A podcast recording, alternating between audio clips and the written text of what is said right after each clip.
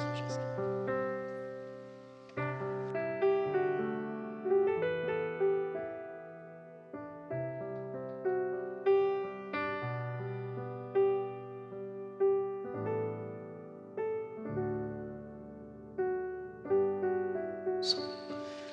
Que a graça de Jesus seja com a igreja, amém?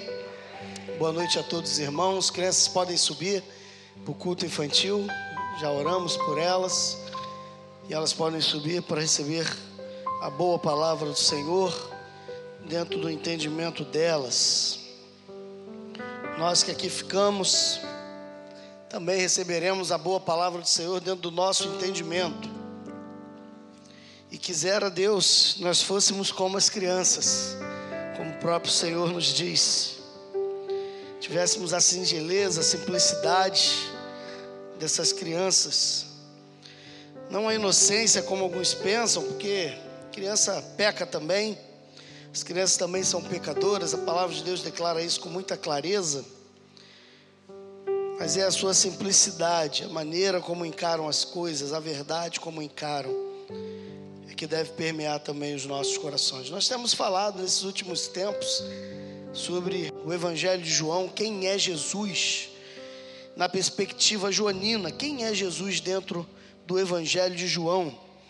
E quero refletir com os irmãos no capítulo 8, verso 31 até o verso 38. Evangelho segundo João, capítulo 8, verso 31 ao verso 38. Nós estamos explorando bem o texto do capítulo 8, é o terceiro sermão que nós estamos refletindo sobre o capítulo 8 e não vai terminar hoje também. Nós ainda dissertaremos sobre o capítulo 8 na próxima semana à noite, porque o capítulo 8 traz um grande discurso, não só um discurso, mas um grande entrave entre Jesus e aqueles judeus. E eu não quero perder nada dessa discussão entre eles, e por isso a gente está bem vagaroso no capítulo 8, que é para a gente poder absorver tudo aquilo que o texto tem a nos revelar. Evangelho de João, capítulo 8, verso 31 até o verso 38. Palavras do Senhor. Disse, pois, Jesus aos judeus que haviam crido nele: Se vós permanecerdes na minha palavra, sois verdadeiramente meus discípulos, e conhecereis a verdade, e a verdade vos libertará. Responderam-lhe: Somos descendência de Abraão e jamais fomos escravos de alguém. Como dizes tu, sereis livres? Replicou-lhes Jesus: Em verdade, em verdade vos digo: todo que comete pecado é escravo do pecado. O escravo não fica sempre na casa, o filho sim, para sempre. Se, pois, o filho vos libertar, verdadeiramente sereis livres. Bem sei que sois descendência de Abraão, contudo procurais matar-me, porque a minha palavra não está em vós. Eu falo das coisas que vi junto de meu pai, vós, porém, fazeis o que viste em vosso pai. Senhor, obrigado pela tua palavra e obrigado, Senhor, pela explanação de João. Obrigado, Senhor, porque ela chega para cada um de nós nesta noite, para cumprir aquilo que é a tua vontade em nós que não haja embaraços, que não haja ações contrárias à tua vontade, que toda e qualquer manifestação contrária à tua vontade seja repreendida na autoridade do nome de Jesus, para que, ó Deus, apenas o fluir e o agir do teu Espírito permeie este ambiente nesta hora. Que tu possa me usar conforme lhe apraz e que, ache, e que tu aches, Senhor, em cada um de nós aqui nesta noite presentes, um solo fértil em nós, para que a tua boa semente, a semente da tua palavra, possa germinar, crescer e frutificar, para a honra e para a glória de Jesus, pelo qual oramos. Amém.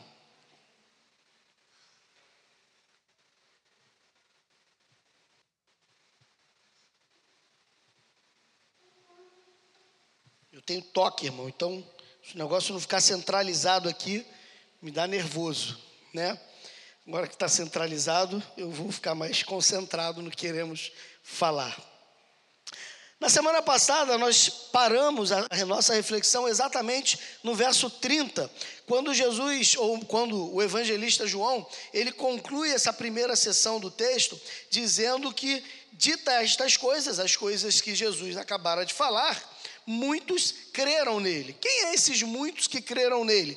Aqueles judeus que já vinham arrazoando com Jesus desde lá do início do capítulo 7. O diálogo é o mesmo, a conversa é a mesma, é uma conversa continuativa. A gente tem uma tendência a achar que quando muda o subtítulo aí da sua Bíblia, muda-se a história, muda-se a configuração das coisas, mas não é isso que acontece. O texto é escrito de maneira direta, dinâmica. Os subtítulos não existem.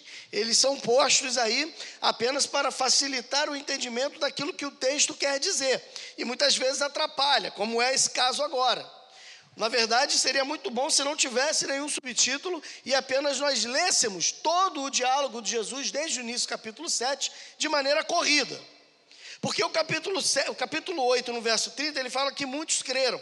Mas a despeito de dizer que muitos creram, ele continua o verso 31 dizendo: aqueles que haviam crido, que nós falamos na semana passada, que eles deveriam permanecer nas palavras de Jesus, se fossem verdadeiramente discípulos. Então me parece que essa expressão crer aqui não é uma expressão, como nós aprendemos na semana passada, de uma crença que se segue de obediência.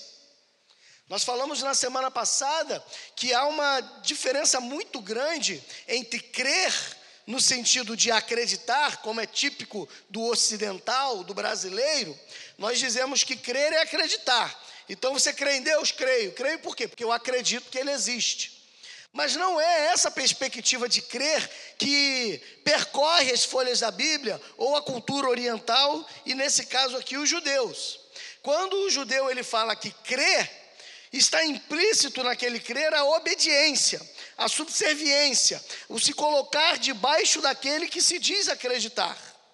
Então, Talvez um dos textos mais icônicos que demonstre isso para nós são as palavras do apóstolo Tiago, irmão do Senhor, quando ele vai dizer: Crês tu que Deus é um só? Fazes bem. Mas até os demônios creem e tremem. Então, o fato de crer, não há vantagem alguma. Crer e reconhecer a existência de Deus, crer e reconhecer a existência de Jesus, não faz de nós melhores. Agora, o que faz a diferença, sem sombra de dúvida, é quando esse crer está implícito na obediência. O que me parece não ter sido o caso desses judeus. Porque se nós refletirmos, por exemplo, lá no verso 37 e no verso 40, que nós vamos falar daqui a pouco, mas antecipando um pouco, se você ver o verso 37 e o verso 40, vai dizer que esses mesmos que creem procuram matá-lo. Ora, como eu creio em Cristo e quero matar a Cristo. Apenas porque eu criei, acreditei, mas eu não consegui interiorizar e se tornar ou me tornar verdadeiramente um discípulo. É por isso que logo após o verso 31, quando João afirma que muitos creram, Jesus retoma a palavra dizendo para esses que creram que se permaneceres na minha palavra, sois verdadeiramente meus discípulos. Então há uma condição. Jesus coloca uma condição para essa crença. Ou seja, não basta apenas eu declarar vocalmente que eu acredito. Não adianta eu apenas dizer, não, eu creio em Jesus como meu Senhor e Salvador. Não basta apenas o pastor fazer o apelo, você levantar a mão, dizendo que está aceitando a Jesus, vindo à frente isso não é o suficiente para de fato ser uma declaração verdadeira dessa fé que agora você diz ter. Porque Jesus abroga aqui dizendo que se você permanecer na palavra dele. Então a condição não é uma mera aceitação, não é uma apenas uma vocalização, não é apenas um levantar de braços, mas é permanecer na palavra dele. É aquele que entendeu o chamado evangélico, entendeu o chamado de Cristo, entendeu as boas novas da salvação que há em Jesus Cristo e agora quer andar conforme ele andou. Quer andar nas pisaduras que Jesus pisou, quer ter as ações e a maneira de encarar a vida que Jesus teve. Quando nós vivemos uma vida que expressa de fato a palavra de Deus, verdadeiramente somos seus discípulos. Nós não somos daqueles que retrocedem, como o apóstolo vai dizer. Nós não somos daqueles que lançam mão do arado e olham para trás. Ou seja, o preço do discipulado, o preço de seguir a Jesus, não é um preço barato, não é simples e não é fácil.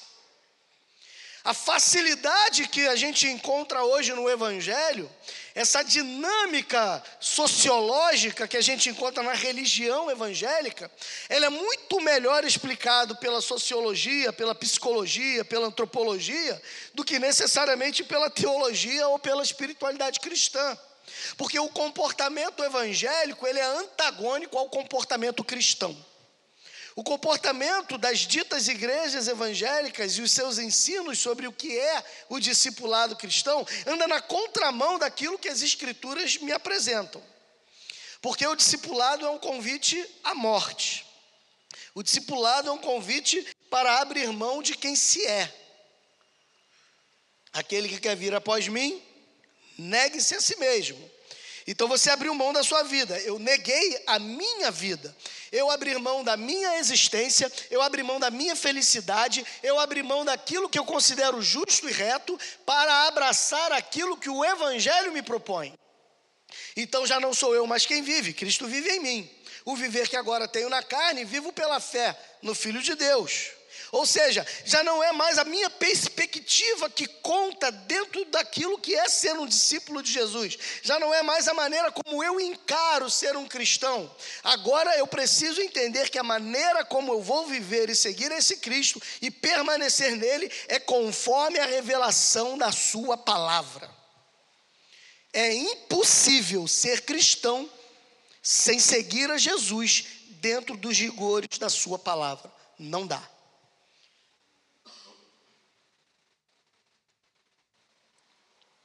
Aqueles homens, o texto fala que apesar de terem crido nele, queriam matá-lo. Então a gente vai ver hoje um segmento do cristianismo, uma cristandade generalizada, onde, por exemplo, o IBGE diz que somos 66 milhões de evangélicos no Brasil, e eu ousaria dizer que se Deus tiver muita graça e misericórdia de nós, talvez, talvez sejamos uns 10 milhões de cristãos. E isso com muitas reticências e dúvidas. Porque, como dizia o reverendo Robinson Cavalcante, há duas coisas que crescem abundantemente no Brasil: crente e delinquente. Me parece que a proporção que cresce o cristianismo, me parece que cresce a demência cristã. Porque aquilo que é apresentado como cristianismo, como seguir a Cristo, é totalmente antagônico àquilo que Jesus ensina sobre o que é ser um cristão. Aquele que quiser vir após mim, negue-se a si mesmo e tome a sua cruz. Então não é apenas negar aquilo que me, me parece ser melhor, mas é além de me negar a viver a vida da maneira que eu quero viver, agora eu ainda preciso tomar as dores de assumir uma vida que dói. Não é apenas abrir mão, mas é agora assumir uma outra coisa, e essa coisa dói. E se não dói em você, talvez você não esteja dentro dessa margem dos 10 milhões que eu falei, mas esteja dentro da margem dos 56 milhões que eu falei. O texto continua. O verso 32 ficou icônico, né? Por conta de propaganda eleitoral, infelizmente, mas que diz que conhecereis a verdade e a verdade vos libertará. E aí eu preciso fazer a pergunta que Pilatos fez: O que é a verdade? É interessante essa pergunta de Pilatos. Perdoe as tosses que eu estou gripadinho, tá, irmão? As perguntas de, a pergunta de Pilatos ela é interessante. Porque, dentro da perspectiva romana, greco-romana, na verdade, havia uma discussão que durava séculos entre a filosofia greco-romana sobre o que é a verdade. Uma tentativa hercúlea, que durava séculos e séculos tentando de alguma maneira descobrir a verdade. Jesus chega diante daquele homem chamado Pilatos e fala sobre essa verdade. Pilatos questiona o que é verdade. Aqui, Jesus fala que se conhecer a verdade, essa verdade liberta. Mas que verdade é essa que traz de libertação? Qual é a verdade que produz em nós essa libertação que Jesus afirma? E libertação do quê? Porque há duas perguntas que precisam ser respondidas. Se eu preciso ser liberto, do que que eu preciso ser liberto? Essa é a primeira coisa. E também o que, que é essa verdade? E Jesus vai responder as duas coisas no segmento dessa palavra. A primeira coisa que a gente precisa discutir é acerca dessa verdade. Que verdade? O que é essa verdade? E me o melhor evangelho, na minha opinião, que explica e mostra com clareza é justamente o evangelho de João. Quem é Jesus para João? Jesus é a verdade. Jesus é o portador de toda a verdade. Jesus não é aquele que contém a verdade, tem parte da verdade ou fala da verdade. Jesus é a personificação da verdade. Ele é toda manifestação da verdade, ele é a plenitude da verdade, porque ele é o Deus conosco, porque ele é o Verbo que se fez carne e habitou entre nós. É na pessoa de Cristo que toda a verdade é manifesta. Filipe fica nessa dúvida: para onde iremos? Mostra-nos o caminho. Eu sou o caminho, eu sou a verdade, eu sou a vida.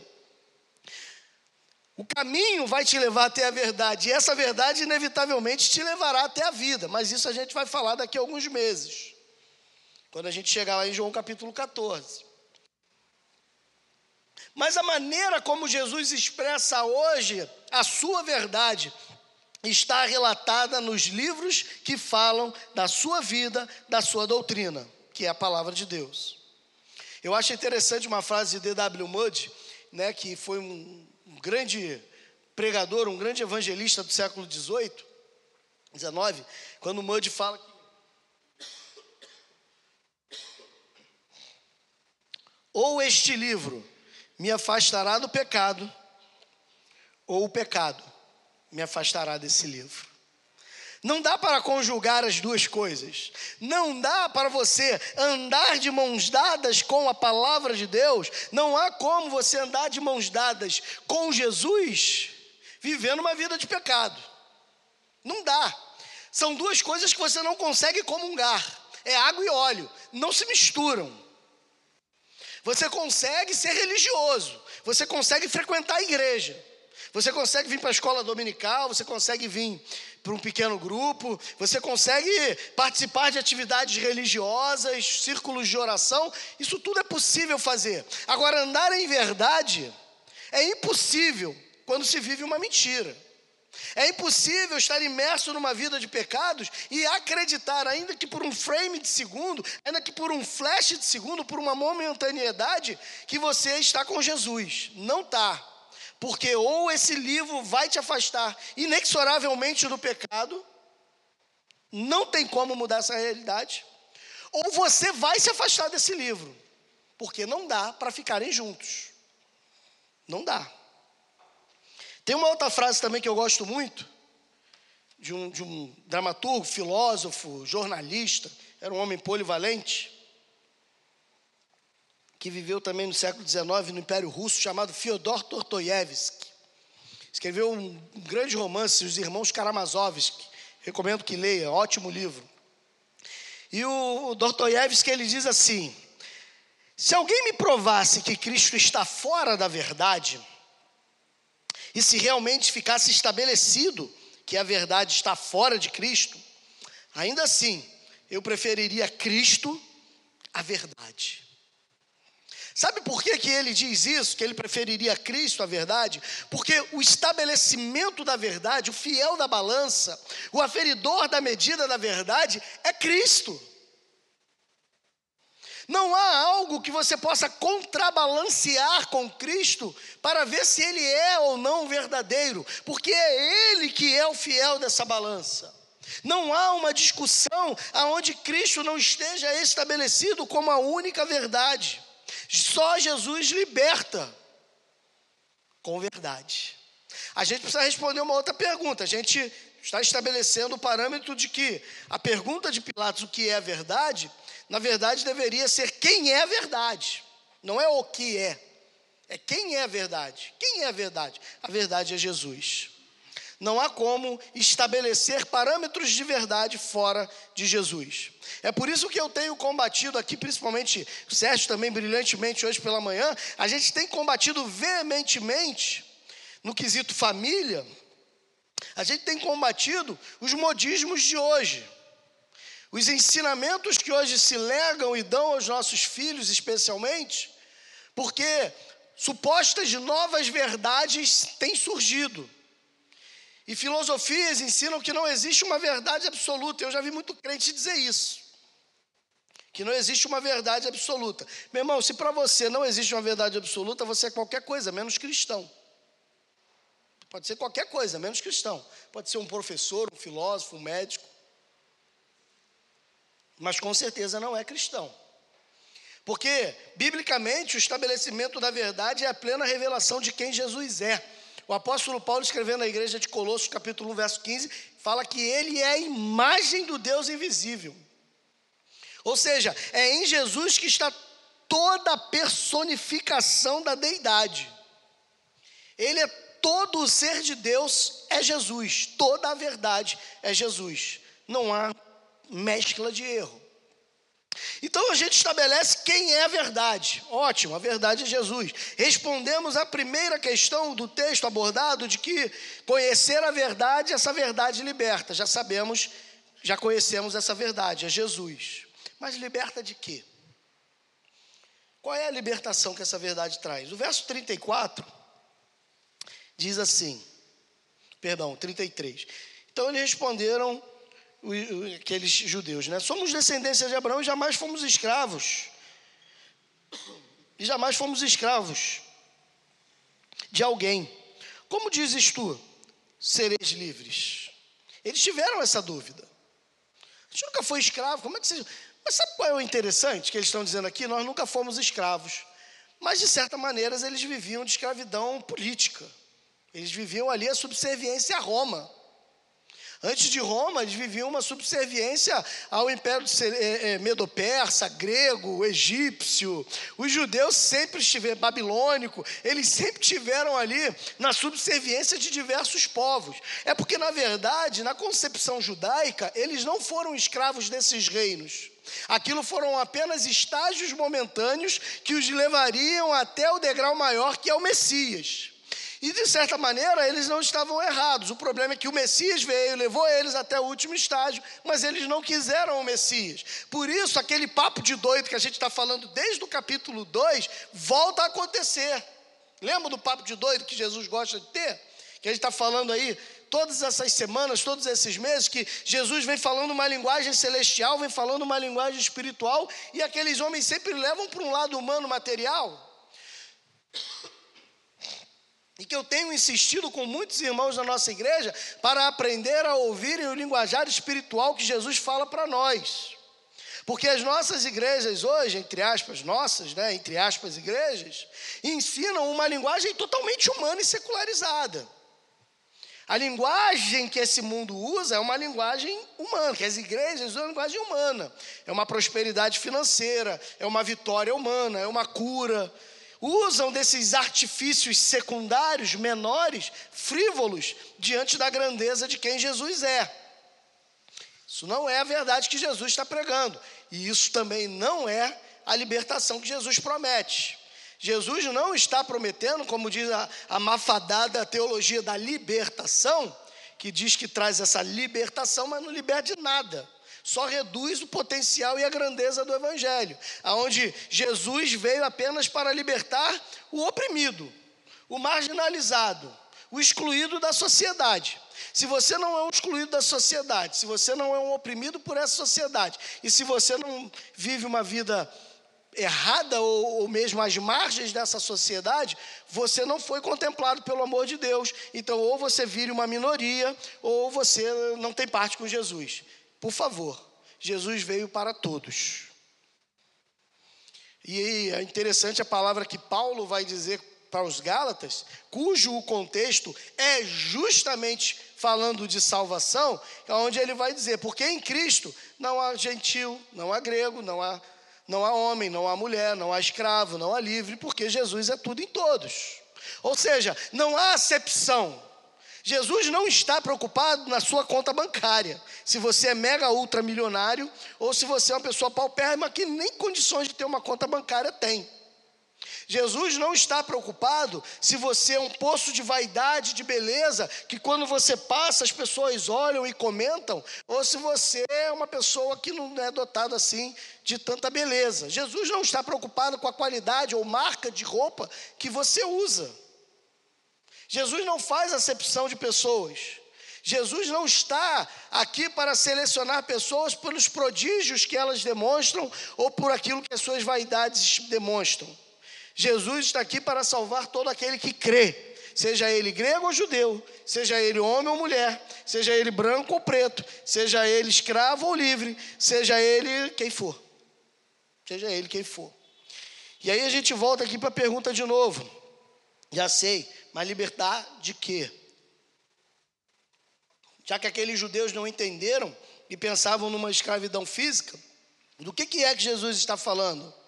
O próprio Jesus responde, verso 34: Em verdade, em verdade vos digo que todo aquele que comete pecado é escravo do pecado. Jesus não está preocupado nem mesmo com uma libertação de escravos, literalmente falando. Havia escravidão no período bíblico.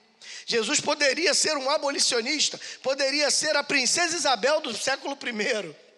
Não, Jesus não estava nem preocupado com esse tipo de libertação. O apóstolo Paulo, quando ele vai falar sobre escravidão, ele vai falar: se você é escravo, permaneça como está, mas seja fiel a Cristo como está, e seja fiel também ao seu dono. Ou seja, não havia uma preocupação no coração de Jesus ou dos apóstolos nessa libertação humana da escravidão.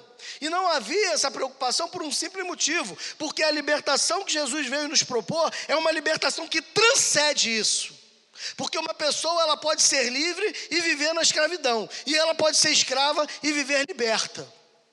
E aí eu preciso lembrar de Watmani, pastor chinês que fora preso no regime comunista de Mao Tse Tung, ficou preso por 25 anos, morreu preso, mas quando estava prestes a ser liberto, implorou aos seus verdugos que não soltassem. Falou para eles o seguinte: não me mandem para a masmorra dessa liberdade porque foi nessa prisão que eu encontrei a liberdade em Cristo. Ou seja, um homem que era escravo, mas experimentou a liberdade. Um homem que era prisioneiro, mas gozou da liberdade. Enquanto muitos de nós estamos aparentemente livres, mas vivemos na escravidão do pecado. Jesus disse que todo aquele que comete pecado é escravo do pecado. O apóstolo Pedro, escrevendo sua primeira carta, ele fala uma coisa também muito interessante. Ele fala que aquele que é vencido pelo pecado se torna escravo do vencedor. Ou seja, a partir do momento que eu estou degladiando contra o meu pecado, e nesse degladiar contra o meu pecado, eu me submeto a esse pecado, eu vivo o pecado, eu me tornei escravo dele, ele se assenhoreia de mim. É nessa hora que a gente não consegue entender que acabou o livre-arbítrio. Sabe aquele livre-arbítrio que você cresceu aprendendo, ouvindo de todo mundo? Ah, cada um tem seu livre-arbítrio. Tem nada. Esquece esse negócio, meu irmão. Sabe por quê? Sabe quando você perdeu esse livre-arbítrio? Quando aquela mordida aconteceu lá no Éden. Quando Adão e Eva mordem aquela fruta lá no Éden, acabou teu livre-arbítrio, porque quando mordeu aquilo ali, eu e você nos tornamos escravos do pecado, escravos dos nossos próprios desejos. É por isso que você e eu, às vezes, não buscamos a vontade de Deus, a gente busca o quê? A nossa felicidade. A gente busca o quê? Os nossos prazeres. A gente busca o quê? A nossa satisfação pessoal. Tem um. Essas figurinhas, né? Postzinho que a gente manda aí pela. Bota no status do WhatsApp, manda aí nos grupos, né? Tem uns, essas figurinhas que eu acho muito interessante algumas, umas são chatas pra caramba. Mas umas são bem legais, às vezes com as frases bonitas, né? E uma que eu acho bem legal é uma mão. É uma mão meio sinistra. Não sei se vocês já viram uma, uma mão vermelha, que o pessoal fala que o diabo é vermelho. Sei por que, que o diabo é vermelho. né? Minha cor predileta é o vermelho, gente. Eu não estou com o diabo, não. Né? Por favor, né? E não leva também para o outro lado o vermelho, não. Tem nada a ver também, tá? Por favor.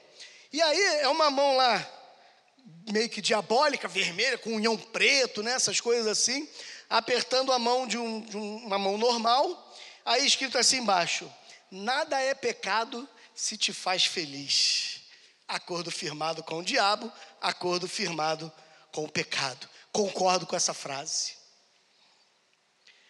Porque a visão do mundo é essa. Se te faz feliz, não é pecado. Se está bem com você, não é pecado.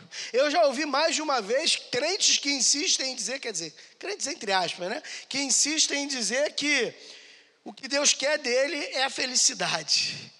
Ou seja, Deus ele desce do seu trono de glória apenas para ser o seu escravo e gerar em você felicidade. Não, não é. Seu livre-arbítrio acabou, porque agora o teu desejo de fato é correr em busca da sua felicidade. E se pela sua felicidade você tiver que atropelar tudo e todos, você o fará.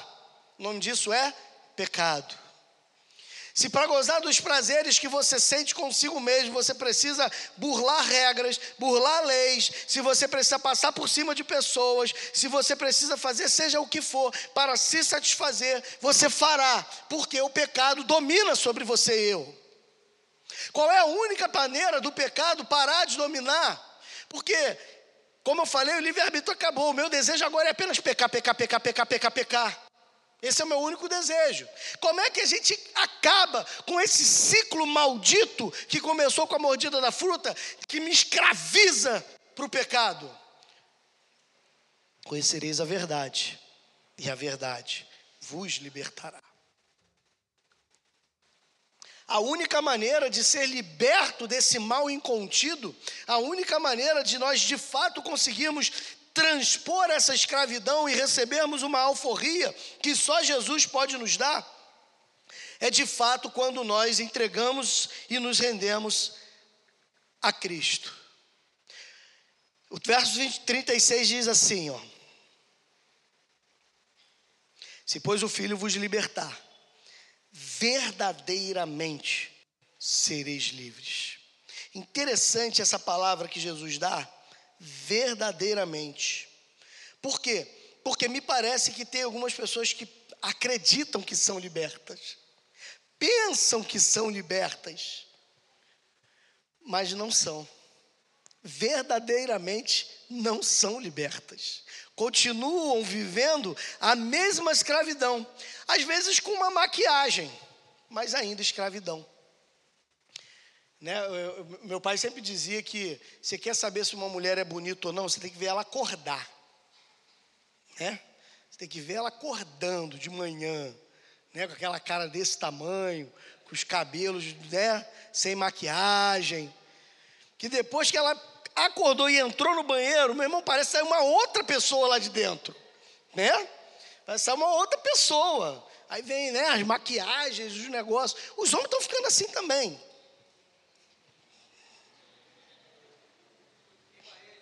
Eu Estão é, brigando com a mulher e acompanhando o banheiro. Agora, antigamente, as mulheres ficavam lá no banheiro tempão os homens reclamando.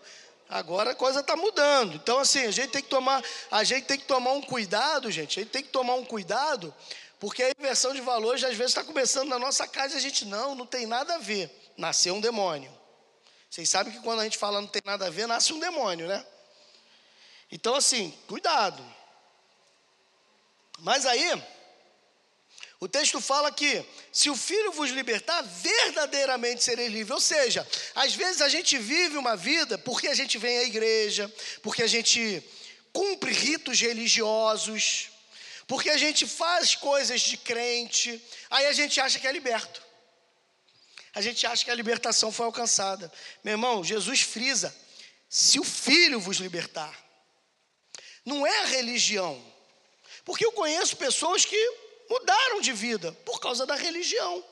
Eu conheço pessoas que abriram mão de viverem determinadas coisas e práticas que consideravam erradas, às vezes por causa da sua nova fé. Mas isso não quer dizer que essa pessoa foi liberta por Jesus. É interessante quando Jesus está ali dando aquela bronca, aquela chamada do sermão dos ais, em Mateus capítulo 23 aos fariseus, quando ele começa lá, ai de vós, escribas e fariseus hipócritas. Jesus fala uma coisa interessante, ele fala assim: ai de vós, escribas e fariseus hipócritas, porque vocês percorrem terra e mar para fazer um prosélito, e quando o faz, tornam eles duas vezes mais filhos do inferno do que antes. Olha que palavra interessante. Jesus está dizendo que, à medida que aqueles judeus, que aqueles fariseus pregavam a palavra, a Torá, a Bíblia do Antigo Testamento, à medida que eles pregavam a Torá, aquelas pessoas, algumas delas se rendiam àquilo, mas elas eram prosélitas. Elas não se tornavam discípulos. E há uma dificuldade, diferença muito grande entre você trocar de religião e trocar de vida. O que acontece no Brasil, o fenômeno religioso no Brasil, que eu falei que a sociologia, a antropologia, a psicologia explica mais do que a teologia, é que à medida que os evangélicos crescem, é um evangelho prosélito, de pessoas que trocaram de religião. Eu era católico, agora eu sou batista. Eu era espírita, agora eu sou metodista. São pessoas que confessavam uma religião e agora confessam outra. Isso é proselitismo. Ser discípulo, o preço é muito mais alto. Quando você é prosélito, a coisa fica muito mais difícil. Sabe por quê? Porque a raça mais difícil de se evangelizar é aqueles que acreditam que são crentes. Quando você prega para uma pessoa que reconhece que não é, é mais fácil. Porque a discussão fica às claras ali. O debate fica às claras. Cada um faz o seu arrazoado, cada um bota o seu ponto de vista. Mas quando você acha que é crente, quando você pensa que é cristão, quando você acredita que de fato foi liberto por Jesus e não foi, a gente tem dificuldade do diálogo, porque a gente fala uma coisa e fala, não, mas isso, tudo isso eu tenho observado desde a minha mocidade. Né? Não foi assim o jovem rico? Porque quando a gente olha para as perspectivas bíblicas, muitas das pessoas que a Bíblia coloca diante de nós não eram pessoas ruins. A Bíblia coloca, por exemplo, um, um vil pecador, como era considerado um publicano, que está num templo socando o peito e dizendo para Deus: tem misericórdia de mim, porque eu sou um pecador. E coloca um grande religioso, que jejuava duas vezes por semana, dava o dízimo de tudo que ganhava, orava três vezes ao dia, cumpria todos os ritos religiosos que a sua fé determinava, mas não era liberto por Jesus. O publicano foi. A gente precisa abandonar essa mentalidade religiosa que a gente foi imersa no contexto do Brasil, de achar que porque agora a gente frequenta uma igreja evangélica, porque a gente às vezes até foi batizado, porque a gente vai para um PG, porque a gente isso, que a gente aquilo, agora a gente foi liberto. Não, porque você continua escravizado pelo pecado. Quem é cristão só tem um Senhor, Jesus. Se você continua escravizado pelo pecado, o teu Senhor é o pecado. Quem se assenhorou da sua vida não é Jesus, é o pecado. E Deus não divide a glória dele com ninguém. Uma vez conversando com um amigo, muito amigo, ele estava tentando coadunar os dois mundos. Ser um cristão e levar a vida dele da maneira como ele achava que deveria. Eu falei para ele, cara, tu está se enganando duas vezes.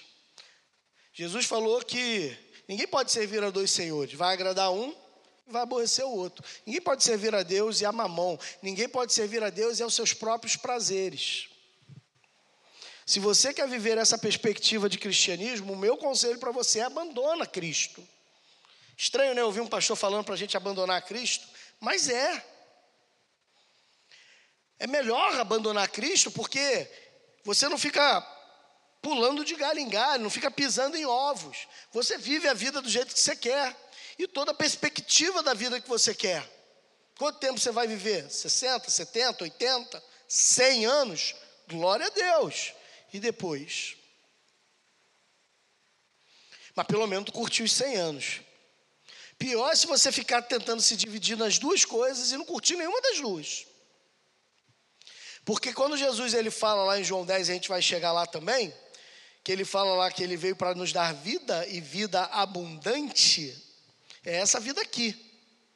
Ser cristão não pode ser para você um peso. O mesmo apóstolo João que escreve aqui o Evangelho, é o mesmo apóstolo João que lá no capítulo 2 da sua primeira carta, ele vai dizer assim: que os seus mandamentos não nos são penosos. Ou seja, eu não cumpro a vontade de Deus assim, ah, eu tenho que fazer isso, ah, eu tenho que fazer aquilo, ah, eu tenho que ir para a igreja, ah, eu tenho que é, ser santo, ah, eu tenho que ler a Bíblia, ah, eu tenho que orar, com uma dor, com um pesar. Não, você não tem nada. Não tem nada. Você pode abandonar tudo isso, a escolha é sua. O que você não pode é abandonar tudo isso ou viver a falsidade disso tudo e achar que foi liberto. Porque você só é liberto quando o filho te liberta. Verdadeiramente. Não é um processo religioso, não é um processo igrejeiro. É um processo de regeneração. E esse é o maior problema do evangelicalismo brasileiro. Nós temos milhões e milhões de evangélicos, mas temos talvez algumas centenas de milhares de regenerados. Pessoas que não nasceram de novo. 2 Coríntios capítulo 5, verso 17, diz que se alguém está em Cristo, nova criatura é. É uma nova criatura. Não tem mais os predicados e os precedentes da vida que viveu até aquele momento. O simbolismo do batismo, que é simbólico. É por isso que eu não posso crer no batismo sacramental. Porque se o batismo de fato transformasse a pessoa, seria ótimo. A gente saía batizando todo mundo, né? Vamos batizar todo mundo, gente. Faz uma fila aí e vamos batizando todo mundo. Batismo transforma. Te dá um mergulho ali, opa, agora eu sou outra pessoa. Bum, mudei. Não, mas não é assim. O batismo, ele simboliza alguma coisa que espero que já tenha acontecido, mas que, na minha opinião, na maioria das vezes, não acontece. Que é o que? Eu morri para esse mundo. Agora eu sou uma nova criatura em Cristo Jesus. Mas se essa nova criatura em Cristo Jesus continua tendo a mesma prática de vida que tinha outrora, ou até pior, o que, que foi isso aqui? Foi só um mergulhar. Igual a gente dá na praia, numa piscina, num rio. Foi só uma curtição de momento. Nada além disso. A regeneração passa por alguém que está em Cristo e que se torna uma nova criatura em Cristo. E as coisas velhas já passaram. A gente não quer mais viver aquilo que passou tudo se fez novo. Ou seja, a escravidão do pecado não tem mais domínio, ela ficou aqui. O pecado não me domina mais. O meu Senhor não é mais o pecado. O meu Senhor agora é Jesus. Ele é o meu Senhor, não mais o pecado. Então, todo e qualquer pecado que eu tenha ou que eu viva, ele precisa ser radicalmente abandonado, porque é impossível eu servir a esse meu pecado e servir a esse Jesus. Não tem como. Termino o verso 37, 38. Mais até o 37. Jesus termina dizendo: olha só o verso 37. Bem sei que sois descendência de Abraão Contudo, procurais matar-me, porque a minha palavra não está em vós. É estranho esse final, porque quando a gente começa lendo, João afirma que eles haviam crido. O verso 30 e 31 fala que eles creram. Mas Jesus agora, para esse mesmo público, é o mesmo público, não mudou. O mesmo público que João afirma que creram no capítulo, no verso 30 e no verso 31, Jesus agora afirma que a palavra dele não está naquelas pessoas. E isso para mim figura muito claramente a realidade da igreja evangélica brasileira. Lotada de pessoas que creem em Jesus, mas que a palavra de Jesus não permanece neles. O apóstolo Paulo diz que aquele que está em pé, vede para que não caia. Jesus fala que muitos são chamados, poucos são os escolhidos. A palavra de Deus fala de dois caminhos: um largo, multidão que passa, um estreito, poucas pessoas conseguem. A Bíblia está repleta de momentos onde ela fala que haverá sim lotação de ambiente religioso, de igreja. Mas que aqueles que de fato alcançarão salvação em Cristo Jesus é uma minoria muito diminuta. E aí, o Jesus vai dizer também que não cabe a mim separar o joio do trigo. Eu não consigo ver o que tem no seu coração. Eu não consigo ver o que vai na sua mente, na sua alma, não consigo. Mas aquele que tudo sabe conhece. Aquele que sonda corações e mentes sabe disso. Ele sabe se você vem para a igreja apenas porque você quer um emprego melhor, se você apenas vem para a igreja porque você quer ganhar, ter uma promoção no seu trabalho. Ele sabe se você vem porque você quer o teu casamento restaurado, teu marido ou a tua esposa domesticada, se você quer a cura de um ente querido ou até para você mesmo, ou se você quer vir para cá apenas porque você quer ir para o céu. Mas não tem problema nenhum com Jesus, mas quer ir para o céu. Afinal de contas, a gente sabe que o inferno é ruim. Então eu quero ir para o céu, mesmo que eu não precise de Jesus. Ele conhece os nossos corações. Ele sabe se você quer viver a vida do jeito que você quer, segundo os ditames do seu próximo querer, ou se você de fato entendeu a proposta do discipulado. Aquele que quer vir após mim, negue-se. Deixe de ser você. Pega a sua cruz, sente a dor, sente o peso que é ser cristão e vem, segue-me. Porque não foi fácil para Pedro largar os barcos. Não foi fácil para João abandonar a família e seguiram um revolucionário aos olhos daquele povo naquele momento. Seguiram um carpinteiro que se dizia Messias. Não, não foi fácil. E ficou mais difícil depois que o pai, que o filho partiu. Porque depois que o filho partiu, veio as arenas do Coliseu. Veio as tochas humanas que Nero fez dos cristãos. A minha pergunta para você é: até que ponto, se você não consegue abrir mão, nem mesmo da sua vida, em sentidos do dia a dia, acha mesmo que abriria mão num momento de dor e tortura? Eusébio, Eusébio Cesareia, não, Tertuliano. Tertuliano de Cartago vai dizer que o sangue dos mártires é a semente da igreja. E o autor aos Hebreus vai dizer que muitos de nós não somos dignos porque ainda não sangramos por amor a Cristo.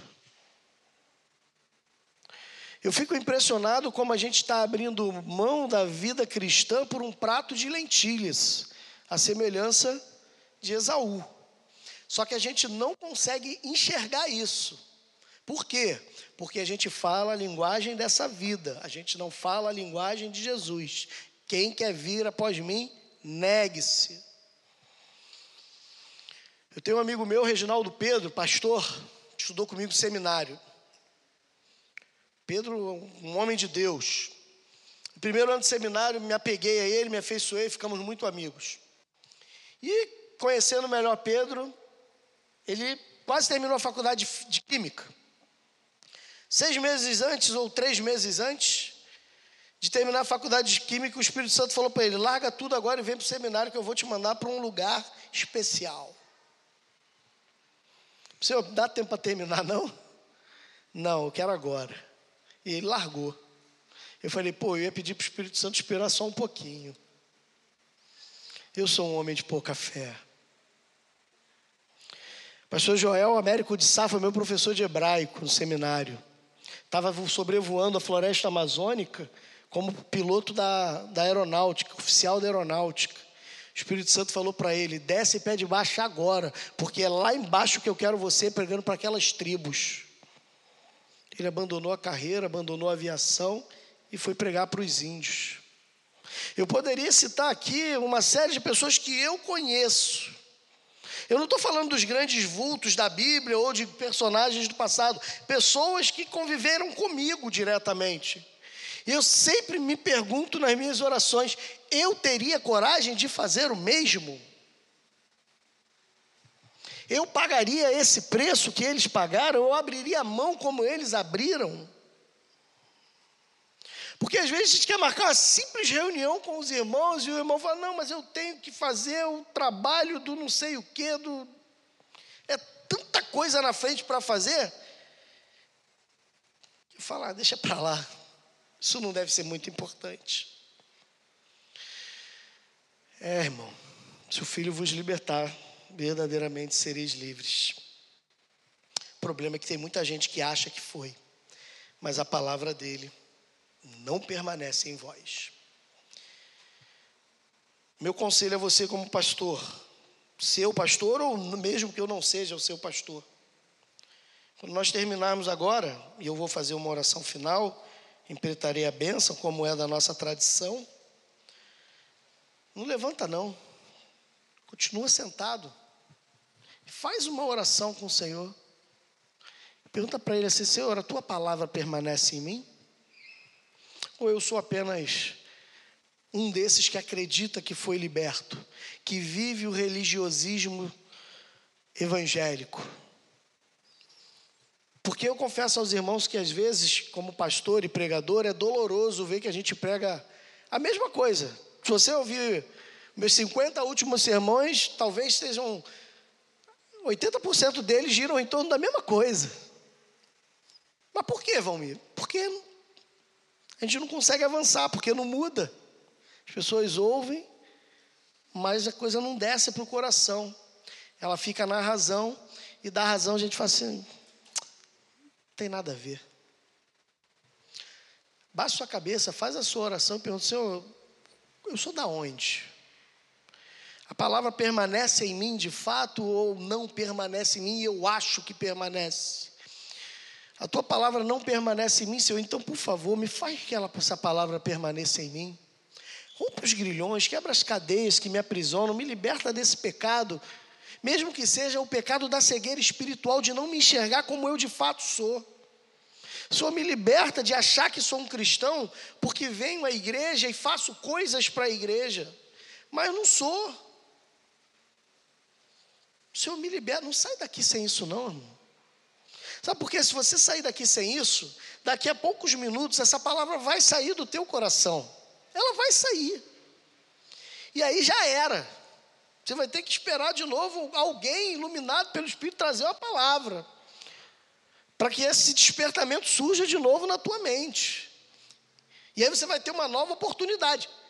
Se é que vai ter. Que a gente nunca sabe. Vamos orar. Bendito Deus. O apóstolo Paulo, Senhor, ele disse que ele corria como aquele que não quer ser reprovado. Paulo já estava aprovado pelo Senhor, ele mesmo sabia, nós sabemos disso também. Mas nós precisamos viver uma busca tão intensa no nosso dia a dia que, mesmo que já aprovados, consigamos, continuemos perseguindo a santificação, sem a qual ninguém te verá. Pai, em nome de Jesus, eu te peço por aqueles que adentraram esta casa nesta noite ou que talvez vão ouvir pelo podcast ou por outras fontes, não sei. Mas que se essas pessoas, algumas que talvez acreditem piamente que são cristãs, acreditem de verdade que são de Jesus, teu filho, mas que a palavra não permanece neles vivem de acordo com o seu próprio querer, de acordo com a sua própria vontade, de acordo com a sua própria forma de enxergar a vida e a tua palavra. Pessoas que não foram transformados pelo poder de Cristo, mas mudaram em algumas áreas de sua vida pela mera religião. E como disse Jesus aos fariseus, se tornaram assim duas vezes mais filhos do inferno do que antes, porque outrora viviam uma mentira e agora se converteram a uma outra mentira. Tem misericórdia, Senhor. Tem misericórdia, porque naquele grande dia tua palavra diz que muitos te dirão: Senhor, Senhor, em teu nome.